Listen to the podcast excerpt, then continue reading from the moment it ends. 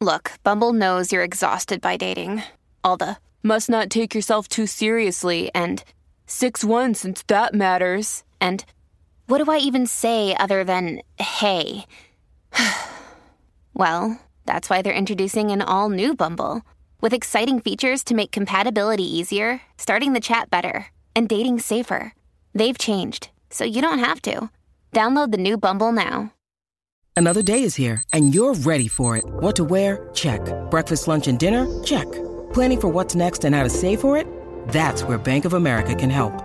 For your financial to-dos, Bank of America has experts ready to help get you closer to your goals.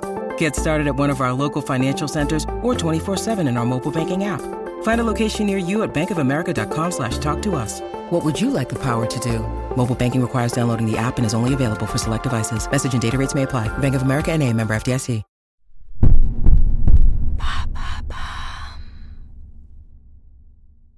Quand Noël approche, on a besoin de rêver. Cette année, c'est pas spécialement évident, je vous l'accorde. En ce mois de décembre 2020, j'ai quand même voulu tenter le coup et j'ai décidé de vous proposer une saison spéciale Couple royaux. Et oui, ce mois-ci, on va voyager dans le monde et à travers l'histoire pour raconter les couples marquants de la royauté, leur magnificence comme leur côté sombre. Avant de commencer ce nouvel épisode, on prend juste quelques secondes pour vous présenter notre partenaire.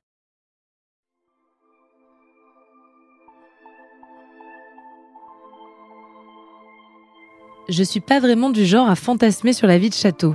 Alors quand on me parle d'une femme qui a délaissé une carrière brillante pour un homme, même si c'est un prince, je suis perplexe. Mais je dois reconnaître qu'il y a des aspects plutôt charmants dans la relation entre Grace Kelly et Régnier III. On sent qu'ils se sont beaucoup aimés, même si à un moment, comme pour beaucoup de couples, la routine a fini par s'installer et avec elle, son lot de regrets.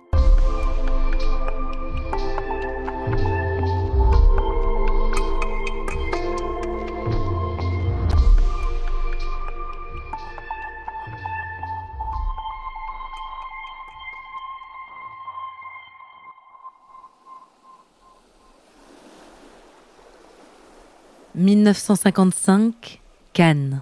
C'est la panique au Carlton de la Croisette. Les plombs viennent de sauter, l'électricité ne fonctionne plus. De quoi bouleverser la mise en beauté de Grace Kelly, une des plus grandes vedettes attendues pour cette huitième édition du Festival du film.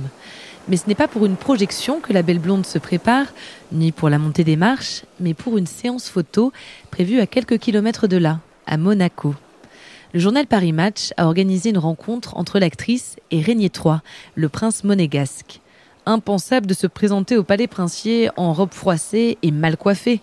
Mais le temps presse. Grace doit délaisser ses tenues de couturier et enfiler une banale robe à fleurs, la seule dans sa valise qui ne nécessite pas de repassage.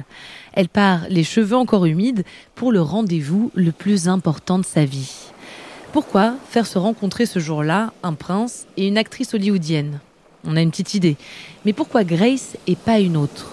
Tout simplement parce qu'elle a l'étoffe d'une princesse. Grace Kelly a grandi à Philadelphie dans une famille fortunée. Son père, trois fois médaillé olympique d'aviron, est aussi un grand entrepreneur. Sa mère est une ancienne mannequin et championne de natation. La famille Kelly est une incarnation du rêve américain. On y célèbre le sport, la discipline et la réussite. Grace grandit entourée de deux sœurs et d'un frère. Elle est une enfant rêveuse et timide. Alors qu'elle n'a que 12 ans, son oncle George, acteur et metteur en scène, lui offre sa première expérience sur les planches. Il devient en quelque sorte son mentor. C'est lui qui la pousse à passer des auditions quand ses parents sont plus perplexes. À 18 ans, Grace quitte Philadelphie, direction New York. Elle intègre la prestigieuse American Academy of Dramatic Arts. Elle tourne dans des publicités de chewing-gum ou de savonnette pour arrondir les fins de mois. C'est comme ça qu'on la repère à Hollywood et le public la découvre dans son premier film, High Noon, aux côtés de Gary Cooper. But that's no concern of yours, not anymore. I'm the one who sent him up. Well, that was part of your job. That's finished now. They've got a new marshal. Won't be here till tomorrow. Seems to me I've got to stay. Anyway, I'm the same man with or without this. Well, that isn't so. I expect he'll come looking for me. Three of his old bunch are waiting at the depot. That's exactly why we ought to go. They'll just come after us. four of them. Mais c'est une rencontre qui va hisser Grace au rang de star mythique du cinéma. Alfred Hitchcock la découvre en visionnant un essai pour lequel elle n'a pas été retenue. Il voit immédiatement son potentiel. Pour lui, il réside dans la tension entre sa beauté froide, tout en retenue, et sa sensualité. Elle joue dans trois films du réalisateur. Le crime était presque parfait, Fenêtre sur cour et La main en collet. C'est durant le tournage de ce dernier film que Grace tombe amoureuse de la Côte d'Azur. Elle tourne à Cannes, Nice, à Grasse, à Monaco. On est alors en 1954, un an avant sa rencontre princière. En 1955, Grace remporte l'Oscar de la meilleure actrice. Elle a 26 ans.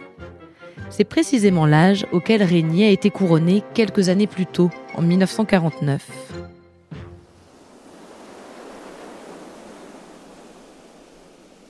Régnier est l'héritier de la lignée des Grimaldi. Il reçoit une éducation rigide, principalement à l'internat, puis élevé par son grand-père, Louis II de Monaco, couronné en 1922. L'homme est austère, péténiste, et pendant l'occupation allemande, il joue fortement le jeu de la collaboration. Il facilite la déportation de juifs. En 1944, Régnier décide de laver l'honneur de la famille. Il s'engage dans l'armée française et prend part aux opérations de la campagne d'Alsace. Il sera décoré pour ça. Au moment où il rencontre Grace, Régnier vient tout juste de se séparer d'une femme, une autre actrice, française cette fois, Gisèle Pascal, une jeune femme charmante qu'il a dans la peau, mais dont il ne pourra pas faire son épouse. Elle n'est pas assez bien née. Alors que Grace, c'est autre chose. Elle n'a pas de sang bleu, mais une famille millionnaire. Elle a les manières et l'élégance, assez bien élevée pour être princesse, assez glamour pour séduire les riches touristes que Régnier souhaite attirer sur le rocher. Mais même si la rencontre entre Grace et Régnier manque sûrement de spontanéité, il se passe quelque chose ce jour-là. Dans les premiers instants, ces deux grands timides sont dans la réserve. Sur les clichés de Paris Match, ils regardent tous les deux le bout de leurs chaussures. Mais à mesure qu'ils se promènent dans les jardins du palais, ils se détendent. Ils plaisantent. Régnier présente à Grace ses animaux exotiques, deux lions, trois singes et un tigre d'Asie. Le courant passe et le rendez-vous devient romantique. À la fin du festival, Grace rentre aux États-Unis. À distance, ils s'écrivent, se téléphonent. À la fin de l'année 1955, Régnier décide de la rejoindre. Il est invité à fêter Noël dans la famille de Grace. Ce soir-là, surprise, il demande sa main. L'annonce du mariage fait rapidement le tour du monde. On en parle comme d'un conte de fées, et ça en a l'apparence. Les fiancés ont l'air sincèrement amoureux.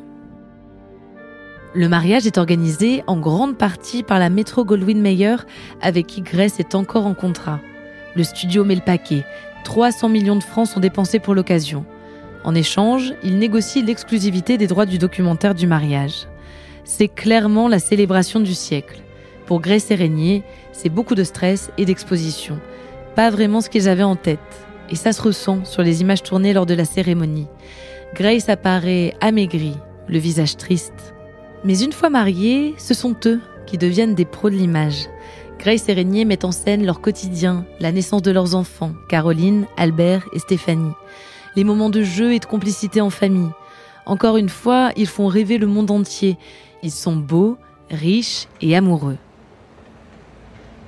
Régnier entreprend d'immenses travaux à Monaco.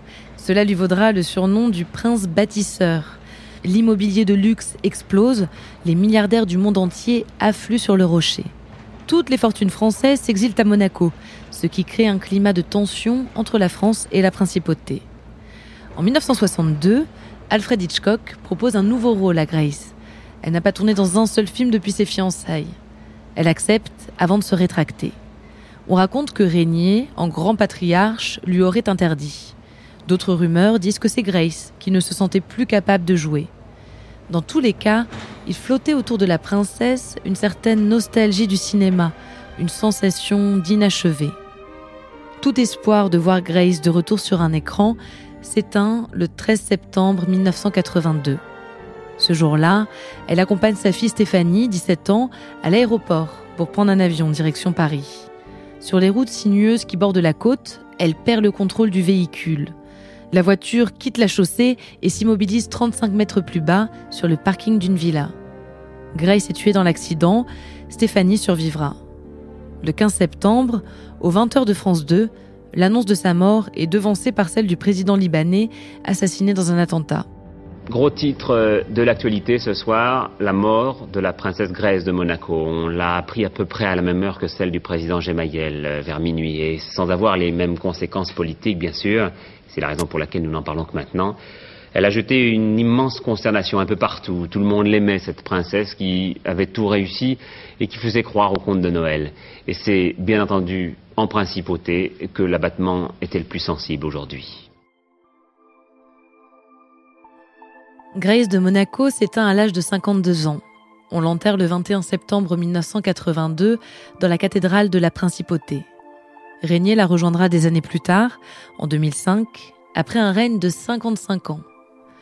Leur histoire restera une des plus belles de la royauté moderne, une véritable histoire d'amour, avec ses moments d'éclat et ses regrets. Notamment celui pour Grace d'avoir délaissé les plateaux de cinéma, sur lesquels elle se sentait si bien.